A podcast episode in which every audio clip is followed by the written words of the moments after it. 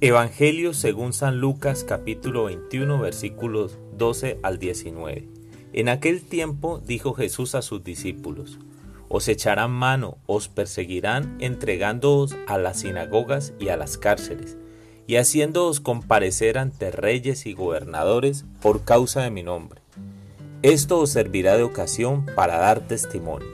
Por ello, meteos bien en la cabeza que no tenéis que preparar vuestra defensa, porque yo os daré palabras y sabiduría a las que no podrá hacer frente ni contradecir ningún adversario vuestro. Y hasta vuestros padres y parientes y hermanos y amigos os entregarán y matarán a, algunos de vosotros, y todos os odiarán a causa de mi nombre, pero ni un cabello de vuestra cabeza perecerá, con vuestra perseverancia salvaréis vuestras almas. Palabra del Señor.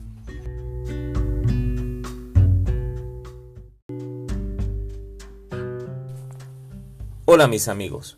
Una vez más Jesús advierte a sus discípulos cómo serán perseguidos por causa del Evangelio, pero también les dice que serán oportunidades para dar testimonio, pues ellos no tendrán que hacer esfuerzo al defenderse, dado que Él pondrá palabras y sabiduría en sus bocas. Precioso y motivador Evangelio el de hoy. Creo que muchos de nosotros hemos vivido algún tipo de persecución por causa de seguir a Jesús en algún momento de nuestra vida lo cual nos ha generado confusión, angustia y dolor. Y es que seguir el estilo de vida de Jesús y sus seguidores más acérrimos, es decir, la, vida de los santos, no es fácil. Hacer las cosas bien, caminar con la verdad de nuestra boca, no es sencillo. Y más cuando vivimos la cultura del engaño y la mentira.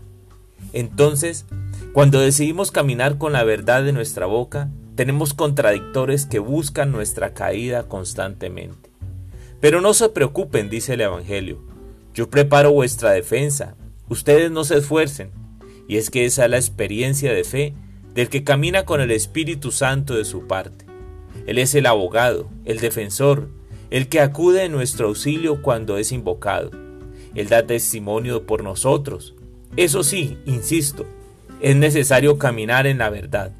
Quien camina con engaños, con verdades a medias, actúa y se defiende por sí mismo.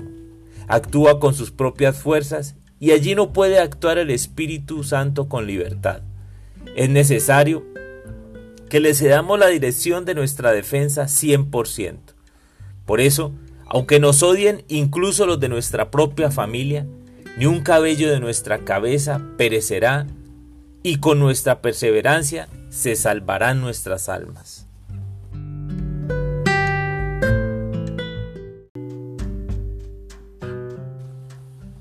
Oh Espíritu Santo, amor del Padre y del Hijo, inspírame siempre lo que debo pensar, lo que debo decir, cómo debo decirlo, lo que debo callar, cómo debo actuar, lo que debo hacer, para gloria de Dios, bien de las almas y mi propia santificación.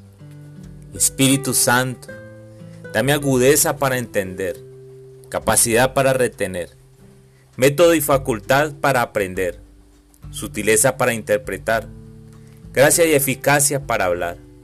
Dame acierto al empezar, dirección al progresar y al final del día, perfección al acabar. Amén. Que este sea el impacto de mi vida, tu presencia en mi Espíritu Santo. Amén.